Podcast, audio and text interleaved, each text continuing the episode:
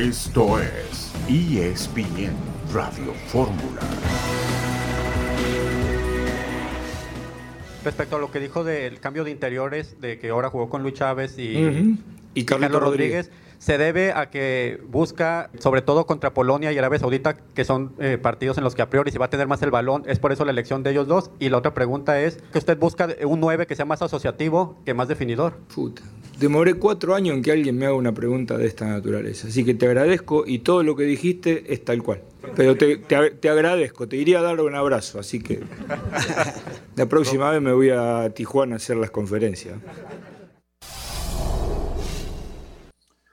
¿Cómo están? Qué gusto saludarles. Aquí estamos en ESPN Radio Fórmula, saludándoles este lunes 26 de septiembre. Escuchamos a Gerardo Martino, eh, le hacen una estupenda pregunta, es eh, nuestro colega Antonio de la Torre. Em, me hubiera gustado escuchar otra respuesta de parte del entrenador. Eh, si eso es lo que pretende, ¿qué resultados le está entregando esa apuesta? Porque a la vista del desempeño del equipo sigue dejando mucho que desear. Antonio de la Torre fue quien le hizo esa pregunta que me pareció muy interesante, me pareció muy buena, pero la respuesta de Martino no, no se me hizo exactamente la más correcta. Estamos el día de hoy, Toño Rodríguez, Héctor Huerta, Ciro Procuna. Toño, ¿cómo estás? Bienvenido. Bien, feliz de estar con ustedes, Ciro, Héctor, les mando un abrazo, mucho que comentar de este tema, pero ya habrá tiempo. Eh, pues tenemos tiempo ahorita mismo. De una vez, ¿qué te pareció, mi querido Toño? Eh, muy bien, no, muy bien, muy bien. Martino. Con, todo el respuesta, con todo el respeto para el tocayo, la, teoría que nos han dado a nosotros en ESPN sobre una buena pregunta tiene que ver con no darle un callejón de salida a quien le estás haciendo una pregunta. Eh, y, y, cuando tú das toda la explicación que quieres obtener en una pregunta, te arriesgas a que la respuesta sea exactamente la que dio el Tata Martino. Sí, como usted dijo, exactamente así fue. Eh, y le abrieron la puerta a Tata Martino para que contestara eso. Después me parece pésimo que venga a, pues a decir que cuatro años esperó por esa pregunta, por amor de Dios, a qué está jugando el Tata Martino. Como si no le hubieran hecho una pregunta de fútbol antes en esa misma conferencia. ¿A quién quiere engañar? Claro. Sí, estoy, estoy de acuerdo contigo. A, lo mejor, y dada la naturaleza de esa intervención, porque es muy difícil en una conferencia de prensa tener la posibilidad de hacer una siguiente pregunta, lo que se le conoce en inglés como una follow-up question. Mi siguiente pregunta a Martino habría sido, ok, eso es lo que usted trae en mente. ¿Qué resultados le trajo de acuerdo a su diagnóstico? Lo que usted quería con esta elección de jugadores y lo que le entregó. Esa me hubiera parecido eh, una, una buena oportunidad para obtener más sustancia. Y de esa reacción, que esperó cuatro años a que le hiciera una pregunta de fútbol, me parece auténticamente ridículo de parte de Gerardo Martino. Puedo entender que de repente algunos temas polémicos se prioricen, eh, pero también él debería entender que si el funcionamiento del equipo fuera mejor, si durante la eliminatoria se le hubiera ganado a los rivales más importantes, por mucho que se haya logrado el boleto, si se hubiera ganado la Copa Oro, si se hubiera ganado la Conference, que tampoco es que sean cimas inalcanzables dentro del panorama del fútbol mexicano, seguramente tendría otro ambiente. Yo sigo notando mucho hastío de Gerardo Martino a tan poco de que se lleve a cabo el Mundial Toño pese a que lo tienen casi casi blindado en sus contactos con los medios de comunicación. Sí, sí, señor, y, ese es el tema, ¿no? está perfecto y qué, bueno, insisto, por, por mi tocayo que hizo esa, esa pregunta, pero no se trata de eso, ¿no? Da, la impresión que cada vez más ese hastío es evidente en un partido que además había ganado la selección mexicana. Eh, si alguien le pregunta, por ejemplo, ¿por qué no está Chicharo, que seguro será la, pregunta que lo tiene más fastidiado, fastidiado, para mí, Ciro, perdón, pero esa es una pregunta de fútbol. Eh, mientras México no estaba teniendo llegada en ese partido, el Chicharo estaba haciendo dos goles con su equipo. Entonces, si esos temas lo fastidian, pues que se que dedique a otra cosa, porque ese sigue siendo temas de fútbol. Aunque no el salses la pregunta, aunque no metas esquemas tácticos en tu pregunta, sigue siendo una pregunta muy pertinente para el técnico de la selección mexicana. Hablaremos de Pumas, hablaremos del triunfo de América en amistoso ante las Chivas, iremos con Jesús Bernal de NFL y muchos otros temas. En un instante te saludo, mi querido Héctor Huerta. Apenas regresemos del corte, aquí en ESPN Radio Fórmula.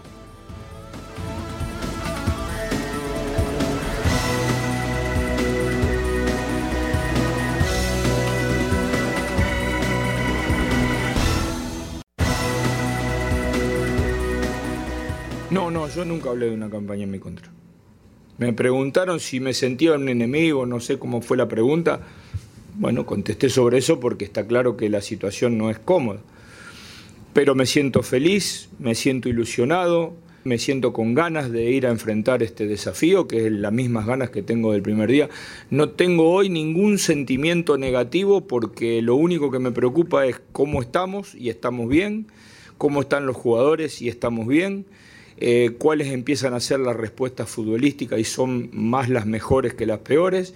Entonces, como tengo todo un sentimiento positivo, no hay nada que hoy me modifique esta sensación de que nos va a ir muy bien. No hay fantasma. No hay fantasma ninguno.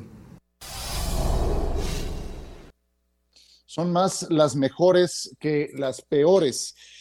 Pues me puedo imaginar entonces que se referirá a la parte defensiva, porque siendo así muy buena onda, queriendo ver el vaso medio lleno, eh, es donde encuentro eh, tal vez lo más eh, sólido de parte del equipo mexicano, por llamarle de una forma, porque en construcción es de verdad un suplicio cada encuentro del equipo mexicano y no nada más me refiero al último contra Perú. O sea, esto viene ocurriendo desde la eliminatoria, desde anteriores partidos, le cuesta mucho trabajo a este equipo generar. Por eso me pueden decir que Hernández está hartándose de anotar goles en una liga del nivel de la MLS, pero si no se acerca el balón al área rival como diablos, sea el, el delantero que sea, va a poder anotar, va a poder generar ocasiones de riesgo. Esa es la parte que, me resulta más complicada. Eh, está ya con nosotros Mauricio Imay. ¿Ya nos escuchas, Mauricio? Todavía no. Perfecto, ahora mismo estaremos con él. Eh, entonces, bueno, comencemos, Toño, por, por recoger algunas de las sensaciones que te deja el partido contra Perú. Se gana, de acuerdo, pero no por eso podemos olvidar las formas. Creo que aquí en un ensayo de esta naturaleza, donde el resultado tiende a ir a un segundo término, o sea, no es eliminatoria, no es un juego oficial, es un ensayo, pues aquí sí tienes que ver las formas y las formas dejan mucho que desear, Toño. Sí, seguro que sí. Eh, y, tiene que ver con que México no tiene generación ni volumen ofensivo. Tenencia de la pelota sí, sobre todo la primera media hora del partido México controló el ritmo del juego sin que eso significara muchas acciones de peligro, algún cabezazo de Henry Martín. Después Perú encuentra la forma de ser peligroso tienen alguna también en la que pusieron, eh, digamos, eh, en, cierto predicamento a la defensiva al mismo eh, Memo Ochoa en el partido. Y, ya para el segundo tiempo México recupera un poco el control, pero tampoco sin ser muy claro. El tema es ese, tener la pelota por tener la pelota no te va a servir necesariamente contra una selección como la polaca, ¿no? Que, que te puede liquidar con una que tenga y a ver si se la puedes quitar a Argentina.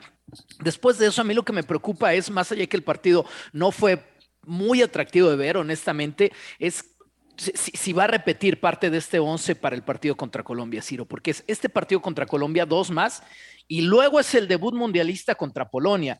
Creo que para bien o para mal, el tiempo ya se vino encima y el Tata ya no está para experimentar. Es poner el mismo 11 mientras te dejen las lesiones o con lo que puedas a pesar de las lesiones y con eso te la tienes que jugar porque claramente la alineación que vimos ahora en el Rose Bowl era la primera vez que jugaban juntos, todos esos 11, la primera vez.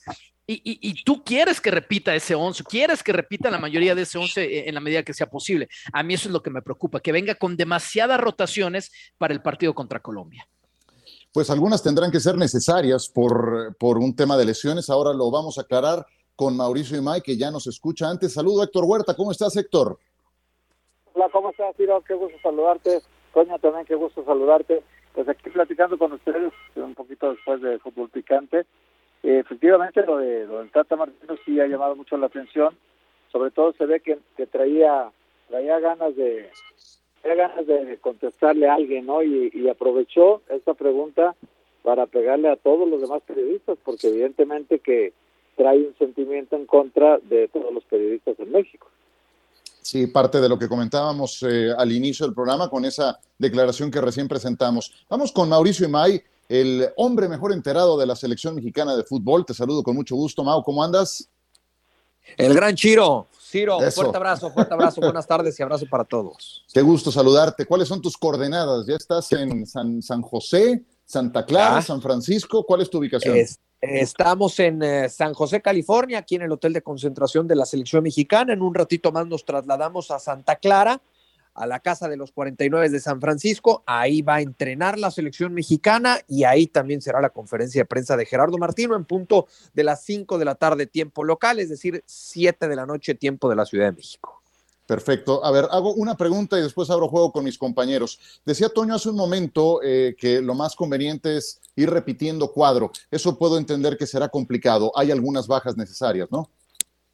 Sí, eh, bueno, para empezar, los, los cinco lesionados con los que arrancó el equipo mexicano esta concentración han regresado a sus respectivos equipos. Rogelio Funes Mori y Luis Romo ya están con Rayados de Monterrey. Raúl Alonso Jiménez ya estará llegando a Inglaterra con el conjunto del Wolverhampton. Jorge Sánchez estará llegando a Ámsterdam eh, con el eh, conjunto del Ajax y Héctor Herrera Ayer por la tarde llegó a Houston para culminar la temporada y cada uno de ellos terminar o continuar con sus eh, respectivas rehabilitaciones. El caso de Rogelio Funes Mori y de Luis Romo eh, fue más por precaución y un acuerdo con Rayados de Monterrey, tomando en cuenta que se acerca la liguilla y el equipo los quiere tener al 100 físicamente. En los otros casos sí les falta todavía unas cuantas semanas de trabajo de rehabilitación. Correcto. Hola Mau, te saludo, te saludo con mucho gusto. A ver si con una pregunta que te hagan me viene a dar un abrazo como el Tata. Eh, te quiero preguntar por Raúl Jiménez. ¿Es, ¿Es tan serio el problema que tiene que cabe la posibilidad de que no alcance a recuperarse para la Copa del Mundo? El abrazo de mi parte siempre lo tendrás, Héctor, sin importar eh, tu pregunta. Qué bonito, qué bonito. Y, pronto te lo voy a dar en persona porque me prometiste que antes del 20 de octubre, eh, de octubre te voy a ver, ¿no? qué bonito. Sí, sí, sí. Claro, acá Bueno, eh, respondiendo a esa pregunta, sí es una lesión eh, que preocupa y que inquieta al cuerpo técnico de la selección nacional. El cuerpo médico me dice, Héctor, que tienen el tiempo suficiente para recuperar Raúl. El cuerpo médico de la selección nacional considera que con rehabilitación sale el futbolista. Ellos le hicieron un estudio en la ciudad de Los Ángeles y los resultados se los enviaron al Wolverhampton, sugiriendo que no se ha operado. Veremos ahora la decisión que toma el conjunto del Wolverhampton, ¿no? A mí me dicen ciertos jugadores que han pasado por esa lesión que hasta que no existe una cirugía no terminas con los dolores y en dado caso de haber cirugía, por lo menos son dos meses alejados de la, de la actividad. Inclusive estoy enterado que el cuerpo médico de la selección nacional muy pronto estará haciendo el viaje a Inglaterra y a cada uno de los destinos donde tienen futbolistas lesionados para saber cómo ha sido la evolución y cuáles han sido las decisiones que han tomado en sus respectivos equipos, sobre todo en el caso de Raúl Alonso Jiménez. Entonces, el tiempo da para la rehabilitación si no hay cirugía. Después la pregunta sería, para el 14 de noviembre, ¿con qué ritmo futbolístico puede llegar Raúl Alonso Jiménez a la concentración en Girona? Mau, te mando un abrazo, Toño, Toño Rodríguez por aquí. De lo que puso, de lo que puso en el Rose Bowl, Ochoa, Álvarez, Montes, Moreno, Gallardo, eh, Charlie Rodríguez, el Machín, Chávez, Alvarado, Martín, Lozano, ¿quiénes definitivamente no estarían en el 11 de acuerdo, de acuerdo a lo que crees que va a poner el Tata contra Polonia? ¿Quiénes de estos definitivamente no van a estar en el 11 contra Polonia? Ah, contra Polonia te fuiste muy, te fuiste muy lejos, mi querido Toño. Pensé que, ibas a preguntar contra Colombia. te mando, te mando un abrazo, Toño. A ver, contra Polonia, yo de ese 11 veo a Ochoa, a Moreno, a Gallardo.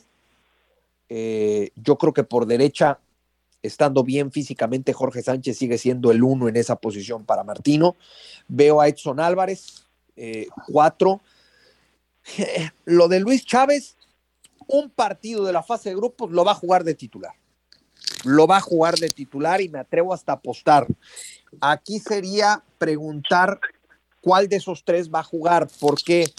Porque a Andrés Guardado cada vez le cuesta más trabajo recuperarse físicamente entre partido y partido y el tiempo es muy corto en una Copa del Mundo. Es un torneo que se va muy rápido. Entonces, si decide arrancar contra Polonia, eh, eh, Martino, con Guardado de titular, bueno, entonces seguramente contra Argentina veremos a Luis Chávez. Eh, pero bueno, pongamos a Luis Chávez, cinco, y de adelante a Irving el Chuque Lozano, seis. Seis cuando mucho siete, ¿no? Si es que Raúl Jiménez no se recupera y al final se decide por Henry Martín, no, no mucho más de eso, Toño. Ok. Eh, quiero, quiero pulsar también tu punto de vista, eh, Mau, tú que has estado todo el proceso, que viste el juego en directo. Eh, él dice que son más las sensaciones positivas que las negativas. Yo veo un juego como el de el sábado contra Perú y la verdad es que me quiero tirar por la ventana por lo poco que genera este equipo, especialmente ni, lo de medio campo hacia adelante. No, no, claro, es una forma, ah. es una forma eh, simulada de, de, ilustrar. Es una expresión, es una expresión. Es una expresión, sí, es, una ilustración nada más. Yo decía, yo decía ni lo pienses, porque pues veto a saber cómo vaya a presentar mañana, ¿no? El equipo mexicano, una de esas ya ni de la ventana, ¿no? De la azotea. Este, ¿Tú crees que voy a poner en manos del rendimiento de la selección mi, bienestar? Pero simplemente pulsando eso, pues yo veo, veo, veo todavía un montón de cosas por trabajar. Fíjate, nos quedan 40 segundos antes de la pausa. ¿Tú qué fue lo que viste? Bueno. A ver, eh, que fue intenso el equipo con una buena presión alta eh, y con mucho esfuerzo durante los primeros 30 minutos y después vino a menos. Yo rescataría esos primeros 30 minutos, sobre todo en actitud el problema y lo preocupante es que en esos tus mejores minutos del partido no disparaste al arco rival una sola vez. Deja tú disparar, generar por lo menos una de peligro, pisar el área con cierta claridad. Ese es ahora el problema o lo preocupante que tiene esta selección mexicana de cara a la Copa del Mundo. Pausa y seguimos con Mauricio y May desde San José.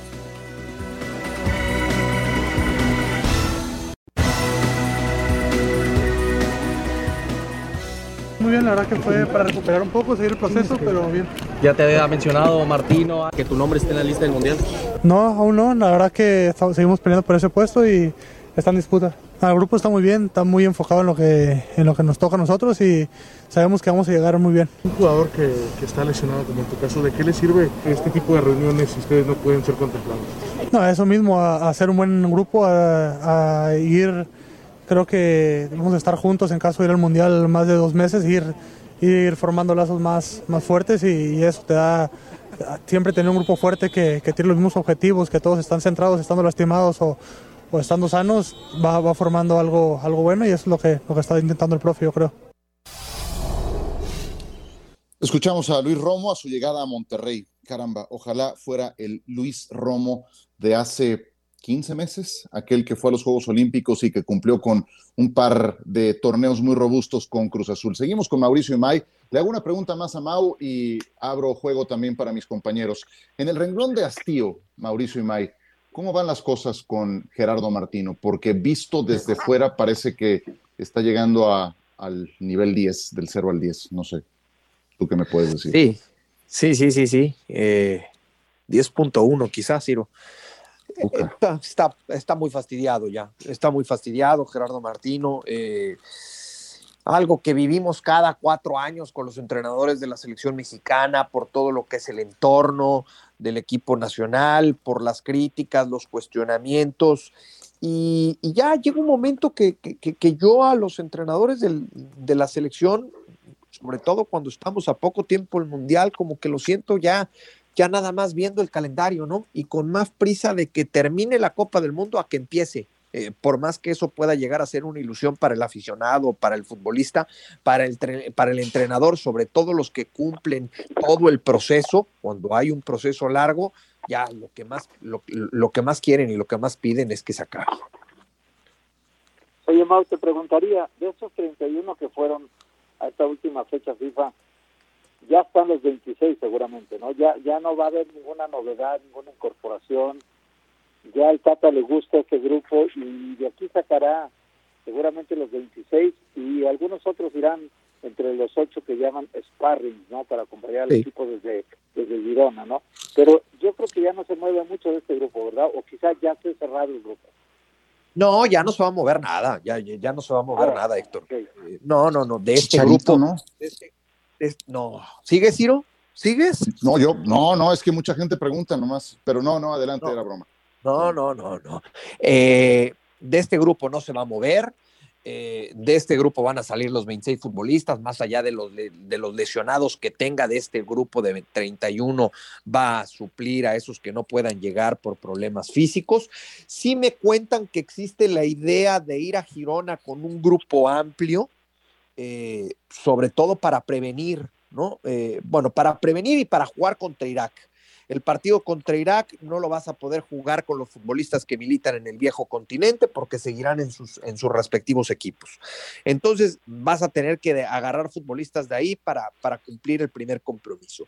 Y el segundo partido contra Suecia, pues irán llegando los jugadores de Europa. Y entonces eh, ahí también puede pasar cualquier cosa en el, en el tema físico, tomando en cuenta que una semana previa a que reporten con selecciones nacionales los, los, jugadores alrededor del mundo, tendrán que jugar fin de semana con su equipo, mitad de semana con su equipo en Liga de Campeones o en Europa League, fin de semana otra vez con su equipo y el lunes entonces empezarán a llegar con las selecciones nacionales, una semana antes de arrancar la Copa del Mundo.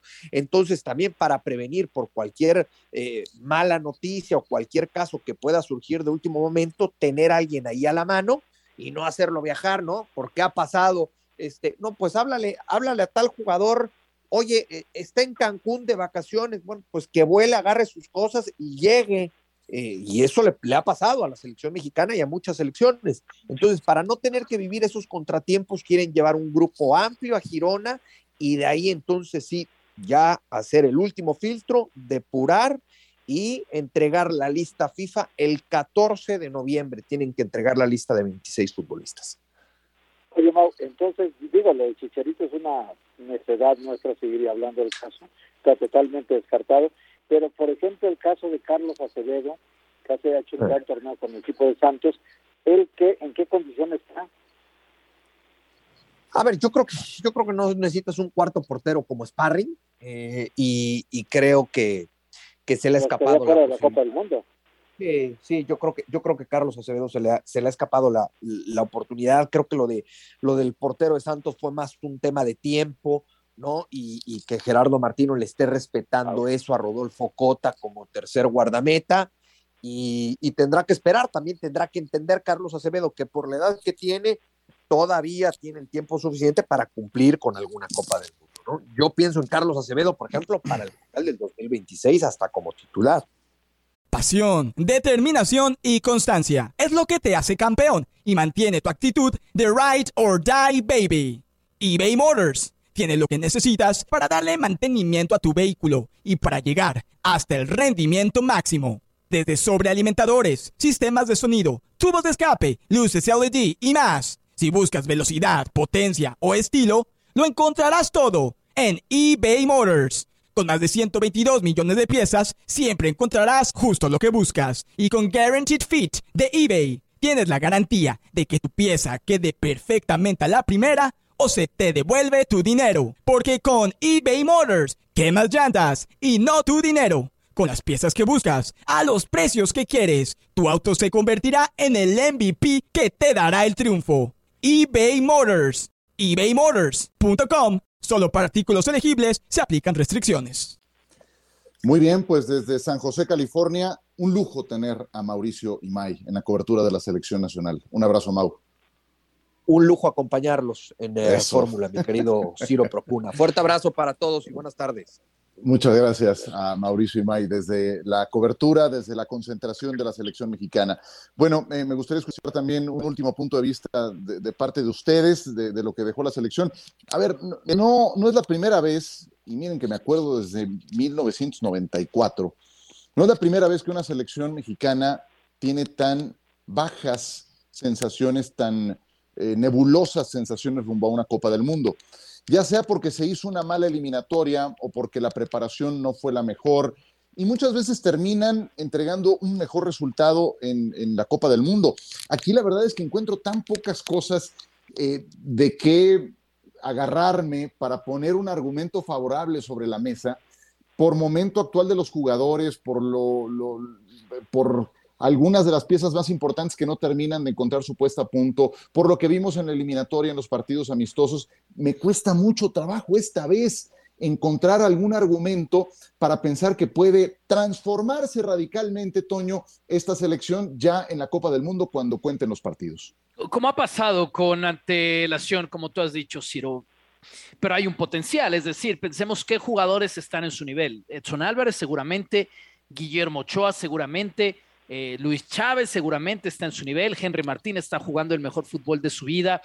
Eh, Santi Jiménez, que como Henry apenas pueden mostrarse porque no les llegaron los balones, pero de ahí en fuera todos están de, su nivel para abajo y, y, ya lo que puedan ganar en estos últimos dos meses va a ser bueno para la selección mexicana. A mí me cuesta pensar que juegue peor de lo que ha jugado el último año y medio de la selección mexicana.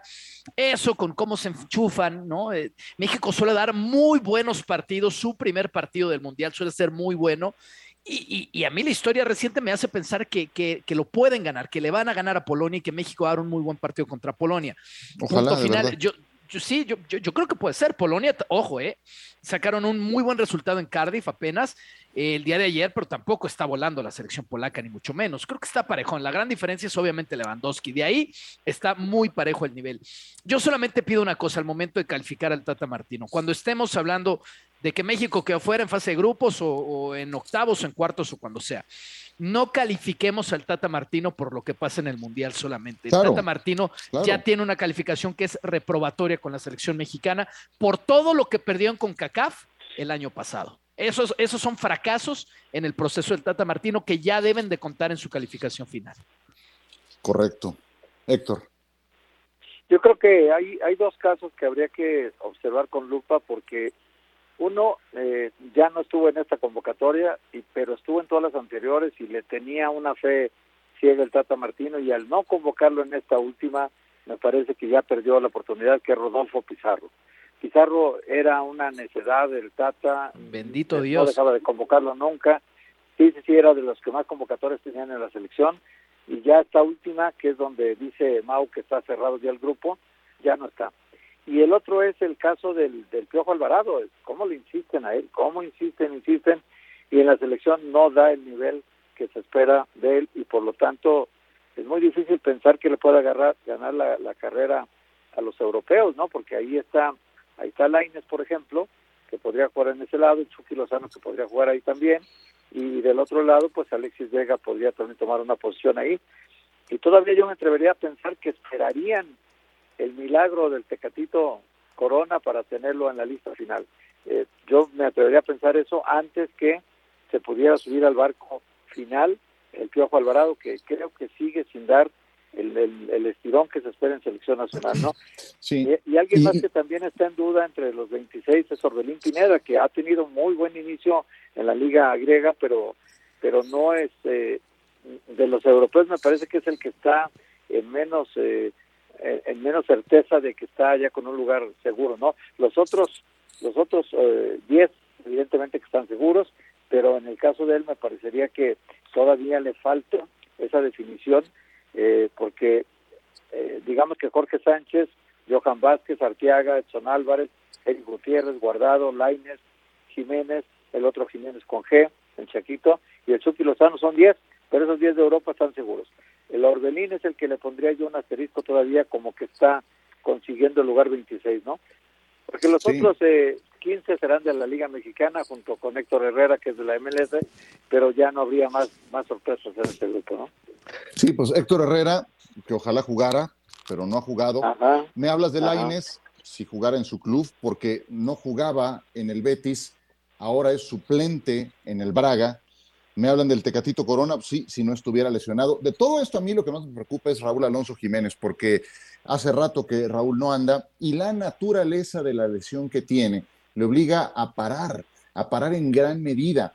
Es una lesión muy latosa esto de la pubalgia y cuando pueda regresar va entonces casi casi a arrancar de cero en su puesta a punto a tan poco del Mundial. ¿En qué nivel va a estar Raúl Alonso Jiménez pensando que pronto llegará a recuperarse de esa pubalgia? Esa es la parte que más me preocupa de todo lo que hemos visto. Tras la pausa cambiamos de tema, hablamos de los Pumas y su eliminación temprana.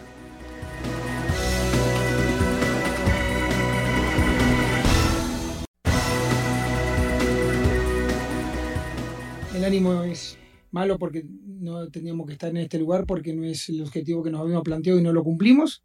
Y claro que cerrar bien, se viste esta playera y tenemos que estar a la altura de la circunstancia, por el club y por la afición. ¿Descartas la, la, posibilidad de que sea el último partido de Andrés Lilini como técnico de Pumas? Descartar nada, porque es una situación de la directiva. No nos reunimos, estamos viendo el análisis del año, que, del semestre, que por supuesto trae estas complejidades, entonces descartar nada. Tengo una directiva que siempre ha apoyado un proyecto, son 106 juegos, no, no cualquiera lo puede cumplir.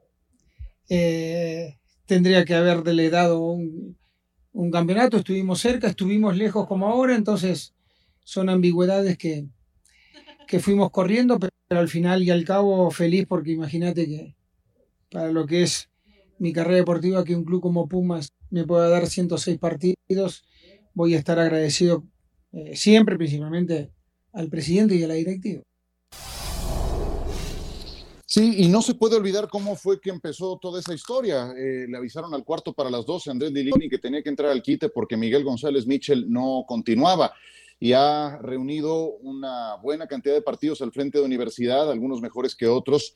Y ahora cuando mmm, aparentemente en el plantel, mejor plantel, mejor grupo de futbolistas, valga la redundancia, tuvo sobre la mesa, fue al que peor jugo o al que peor provecho le sacó tienes que hacerlo muy mal en una temporada para que con tantas facilidades, para al menos meterte al repechaje, o sea, ya más no se puede bajar el listón para que clasifiquen 12. Bueno, una jornada antes Pumas está fuera. Sí creo que es un gran fracaso. Yo espero que continúe Andrés Lilini. Pensaría que tiene un crédito mmm, mayor, pero también pensaría que tienen que cambiar algunas cosas de la gestión de universidad que no han salido del todo a la luz porque está muy claro que este equipo no caminó, no funcionó y que lo de Alves, Héctor, no fue la mejor apuesta para esta temporada. Al barco, ¿no? De los pronosticadores de fracaso, pero en realidad creo que nos sorprendió a todos y, y, prácticamente a la mitad del torneo todos decíamos, no, va, va a mejorar Pumas, tiene Dineno, Del Prete, el Toto Salvio, tiene equipo para enderezar y ahora con, con el concurso de Dani Alves todavía va a mejorar más el equipo.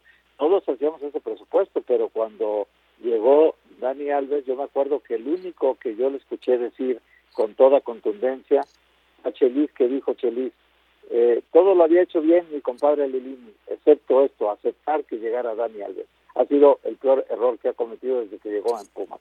Y mira que el asunto con el tiempo se demostró que, que sí, no tanto por, por Dani Alves y lo, lo poco que aportó al fútbol mexicano en este primer eh, semestre, medio semestre que hizo con el equipo, sino más bien porque yo creo que Lilini eh, lo trató como leyenda, no como un integrante del equipo, ¿no? Salvo que estuviera en su contrato establecido que tenía que jugar los 90 minutos, hubo cuando menos la mitad de los partidos en que participó, en donde a gritos pedía el cambio, porque físicamente ya no estaba para dar el 90 minutos. Y sin embargo, Lilini le respetó siempre la titularidad los 90 minutos y no lo sacó nunca en los partidos. Y esto me da la impresión de que respetó a la leyenda, pero como jugador de los 11 que estaban arrancando, hay algunos que uh, dan 60, 70 minutos muy bien, pero ya, ya no les alcanza el gas para los últimos 30. Y en este caso, muchos partidos, eh, Lilini se tentó el corazón, o, o, no pudo hacerlo, o está impedido por contrato, o lo que haya sido, pero el caso es que no lo sacaba de la alineación y Pumas quedaba muy cojo en la parte media, y ahí es cuando se derivaba mala marcación desde medio campo, luego les llegaban con ventaja numérica a la defensa y generalmente recibía muchos goles. Este equipo lleva 28 goles en contra, todavía no termina el torneo, 28 goles en contra, mientras que el portero que tenía en el torneo pasado, con Juárez en 14 lugar, eh, Alfredo Talavera solo lleva 17 goles en contra, es de los cuatro porteros menos goleados de la liga, en un equipo como Juárez, imagínate, en Pumas que hay más posibilidades, que haya más potencial, no es posible que se reciban 28 goles en un torneo. Que va a ser mundialista además Talavera. O sea, sí, va a ser sí, claro. un portero de Copa del Mundo Talavera. Mejor Talavera y Mozo que Dani Alves y Toto Salvio. No que lo diga yo. Es los resultados de los Pumas de Andrés Lilini. Yo el riesgo que veo es que contraten al Tuca Ferretti, les va a costar mucho más caro que Andrés Lilini. Eh, le veo el riesgo y, y, entendería esa decisión, entendería por dónde iría esa decisión si es que el Tuca, está en, disposición y, Pumas también. Pumas no se fue al hoyo en el partido contra el Barcelona. Eso es, un error pensarlo así. Se pues, fue al hoyo en el partido contra León. Pero fecha sí 2. dio un empujón, ¿no? Sí fue un resbalón bravísimo. Pero se fueron al hoyo un partido antes, Ciro. El partido ah, contra León, fecha 2. Cuando les levantan un 3-0 en 25 minutos, ¿se acuerdan? Ahí se fue al hoyo Universidad Nacional. Ahí fueron los primeros síntomas de que este equipo no defendía nada, de que este equipo no sabía jugar a velocidad ya lo de Barcelona terminó siendo, digamos, que el último clavo en el ataúd, si ustedes quieren, pero el equipo se cayó al hoyo cuando León les hizo tres goles en 25 minutos y le sacaron un 3-3. Oye, pero me rehuso a pensar que algo que ocurrió hace tanto tiempo fue lo no que lo levantaron, o sea, tuviste no, lo estoy diciendo yo. Lo, lo está demostrando la temporada. levantarlo. No, no, está demostrando la temporada. Tienen una cosecha, perdón, perdón, eh, Héctor, decir una cosecha de punto 85 puntos por partido. O sea, ni siquiera un punto por partido. Y todo comenzó en ese 3-3. Sí, pero después de ese 3-3 le ganan a Necaxa 1-0, que fue de los dos partidos que ganaron. Luego empatan con Pachuca en una visita difícil 0-0. Y luego llega Dani Alves, debuta contra Mazatlán, otra vez empate.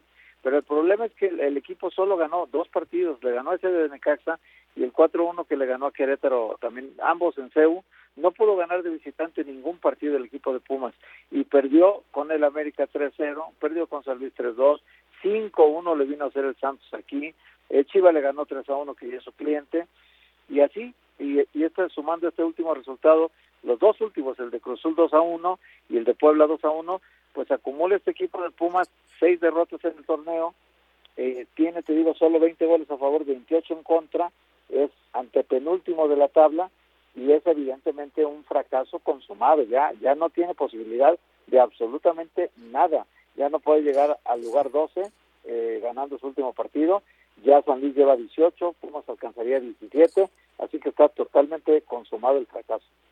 Sí, yo creo que hay equipos que por el tamaño, por los retos que deben de ponerse, no, no puede bastarles con meterse inclusive con un boleto de repechaje. Y creo que Pumas está en esa categoría. O sea, Pumas tiene que estar peleando.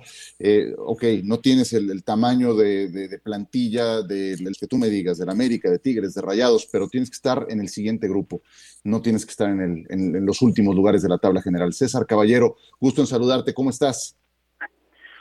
¿Cómo les va? Qué gusto saludarlos. La verdad es que han puesto un gran contexto de lo que hoy vive el conjunto de Universidad Nacional de cara a lo que será este último partido de la temporada frente al cuadro de Bravos de Juárez. Ya lo decía Andrés Lilini, no descarta que será su último partido y te lo dice porque la posibilidad de que salga es real. Hay mucha molestia en la directiva, en la afición por lo que ha hecho este equipo, por la inversión que han tenido en refuerzos y por los pobres resultados que han entregado los Pumas de la universidad, que por segunda ocasión en la estancia de Lilini nini en el banquillo Aureazul se ha quedado fuera de una liguilla. Lo único que les queda es cerrar con dignidad el próximo viernes, sumar algunos puntos también para el tema del porcentaje, no hay que olvidar que ahí están las multas y hay que tratar de evitarlas y para este partido está la duda de Igor Meritao y Adrián Aldrete quienes tienen lesiones musculares y no se sabe todavía si es que van a poder jugar el duelo frente a los Bravos. Pudimos platicar con Lilini, la verdad es que lo vimos hasta cierto punto resignado, hasta cierto punto ya agradeciendo la oportunidad de haber dirigido al conjunto de universidad. Vamos a ver si le dan una nueva oportunidad, pero el técnico argentino sabe perfectamente que el próximo viernes podría ser su último duelo como técnico del conjunto de los Pumas de la universidad. César, un abrazo, Toño, por aquí. ¿Qué se dice de la opción de Tuca? Hola Toño, ¿cómo estás? Qué gusto saludarte hermano. La verdad es que es un hombre que gusta mucho en prácticamente todas las esferas del club.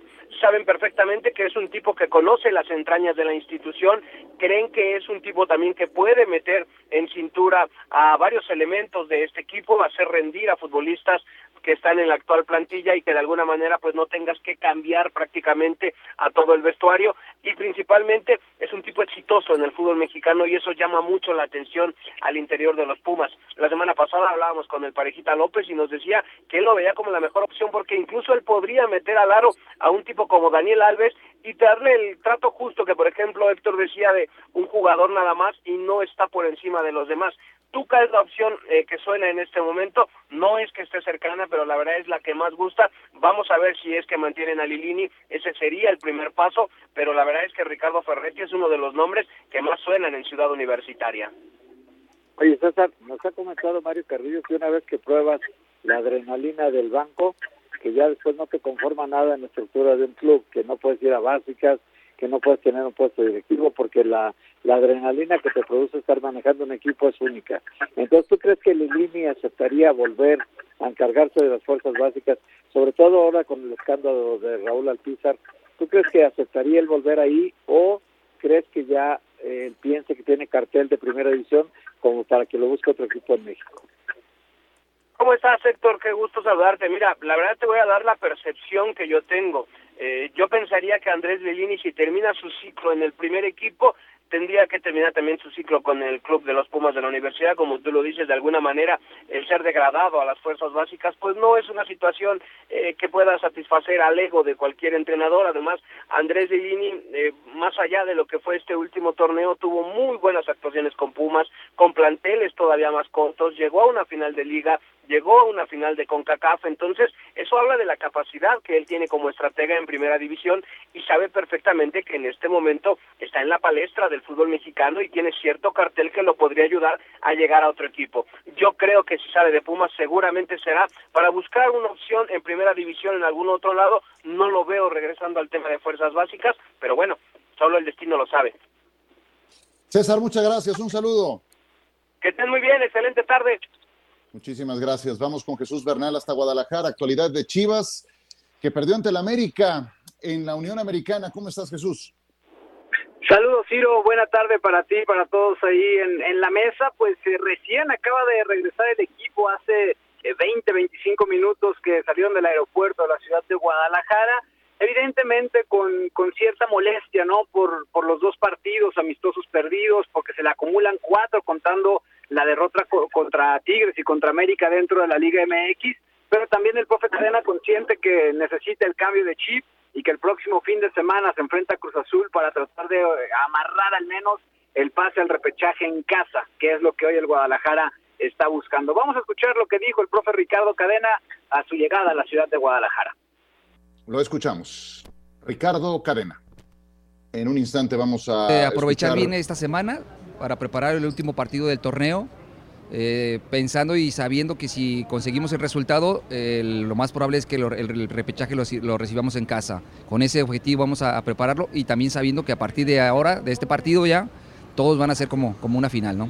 Puesto que siempre queremos eh, conseguir los resultados, sabemos eh, los compromisos cuáles son verdaderamente más importantes y a mí la liga es la que me ocupa, la liga es la que me ocupa y por supuesto no me gusta ligar en este caso dos derrotas en liga eh, consecutivas.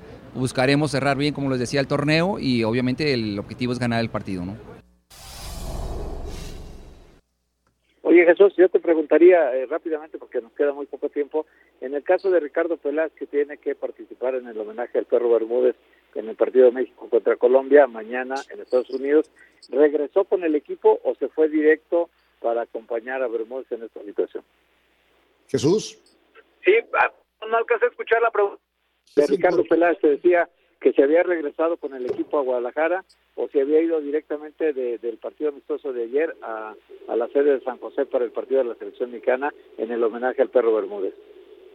Sí, este, mira, te cortaste un poquito, la ciudad es un poco mal en el aeropuerto, pero no llegó Ricardo Peláez con el equipo, Héctor, este, no apareció el día de hoy en el aeropuerto, seguramente ya estará este, en la Ciudad de México o en, o en allá en California para, para hacer esta transmisión y bueno, pues este, a final de cuentas obtuvo el permiso por parte del patrón Amaury Vergara y, y no habrá problema para que pueda cumplir con esta función.